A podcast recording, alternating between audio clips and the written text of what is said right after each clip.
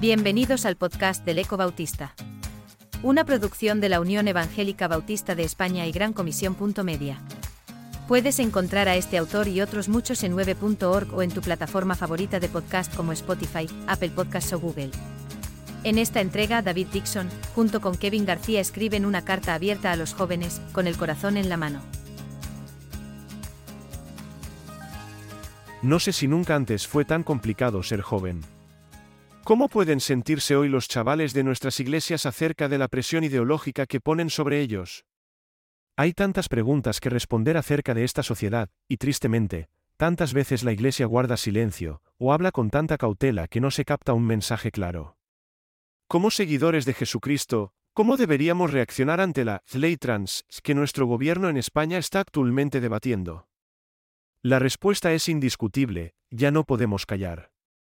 Los médicos en todo el mundo ya empiezan a hacer sonar la alarma desde el punto de vista de la salud, y ¿acaso no debe la Iglesia también encontrarse al frente de esta batalla con advertencias proféticas? ¿Dónde está el sentido común de nuestros legisladores? Como sociedad, ¿cómo podemos habernos alejado tanto de un nivel mínimo de moralidad y de preocupación por el prójimo? Nuestra cultura pretende enseñarnos muchas cosas, especialmente en estos tiempos que corren, pero, ¿qué nos dice la Biblia? Si acudimos al libro de Génesis, que nos muestra muchísimas verdades sobre Dios y su creación que han perdurado a lo largo de los siglos, nos ayudará a recordar que el Creador hizo dos sexos, varón y hembra los creó, Génesis 1.27. Son los polos norte y sur de nuestra raza, y del reino animal en general, es decir, son parte de los límites que Dios fijó, Salmos 74.17, para que sirvan como cauces para el río de la vida que fluye en cada uno de nosotros. Hacer caso omiso de estos linderos y fronteras que Dios estableció puede traer caos y perdición a nuestras vidas, aunque no nos lo parezca. Dios no puso esos límites para fastidiarnos o de manera caprichosa, sino que sabe lo que más nos conviene y quiere brindarnos el bienestar a largo plazo, vidas en sintonía con su amor y cuidado. También tenemos que tener en cuenta el papel de nuestros sentimientos. Dios mismo es quien nos hizo este gran regalo que nos permite ir más allá de la racionalidad y experimentar toda una gama de emociones que enriquecen nuestras relaciones a todos los niveles. Pero otra vez el Génesis nos advierte sobre un enemigo que ha entrado en el terreno de nuestra intimidad y ha sembrado confusión y mentira. La Biblia enseña que ese enemigo no es, ni de lejos, otro, Dios, sino un mero ángel rebelde y caído que quiso usurpar el lugar de Dios mismo, por tanto, precisamente a las criaturas que llevamos la imagen de Dios en nuestro interior, Satanás nos odia y hace todo lo posible para que tropecemos con la misma piedra que él, apartándonos de Dios y queriendo llevarnos hacia la autodestrucción.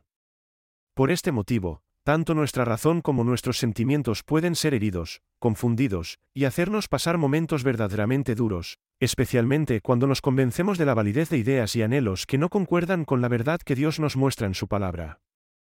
Es decir, nuestros sentimientos no son siempre un indicador de la verdad, y no debemos subestimar su poder para engañarnos y llevarnos a cometer verdaderas locuras.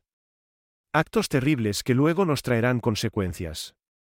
Son muchas las veces que el ser humano se ha precipitado a actuar de una manera que le parecía prometedora en cuanto a sus metas y ambiciones personales, pero luego se ha visto amargado y decepcionado porque el logro no le llenaba ni cumplía sus expectativas, especialmente tratándose de decisiones que no tenían vuelta atrás porque producían daños irreversibles. Lo que nos ofrece nuestro gobierno hoy es lo mismo, aunque lo haga sobre bandeja de plata y bajo la bandera de los derechos humanos, incluso derechos de menores, quienes no pueden haber desarrollado todavía los criterios necesarios como para afrontar semejantes decisiones. Por tanto, querido joven, aunque la sociedad ponga presión sobre ti o tengas sentimientos cruzados que no terminas de comprender, yo te ruego de parte de Dios, a quien tanto le importas, en no cambies el equipamiento de tu cuerpo que Dios te ha dado. No obres contra natura con lo que el soberano Señor te ha provisto con sabiduría y amor. La palabra de Dios nos enseña que la naturaleza es la obra de sus manos, que proclama su gloria, Salmo 19, y eso incluye la maravilla de tu cuerpo, por mucho que el tuyo en particular tenga elementos que no te agraden o que puedas creer imperfectos o inadecuados. En el Salmo 139, Dios afirma que tú eres una creación maravillosa, con diseño único y formidable, versículo 14, y cualquier médico te lo puede confirmar. Sí, puede que tu cuerpo tenga sus defectos y debilidades, pero piensa que para formarte y sacarte a la luz a ti, Dios tuvo que usar el barro, del que están hechos tus padres, con todas sus imperfecciones. Y, sin embargo, si pudieses imaginar cómo te ve Dios con sus ojos de amor, te quedarías sin palabras. Él te ve como un tesoro valiosísimo, tanto que Jesús dio su vida en una cruz por ti. No dejes que nadie te haga dudar de tu identidad, porque Jesús es el único que no te defraudará si se la entregas.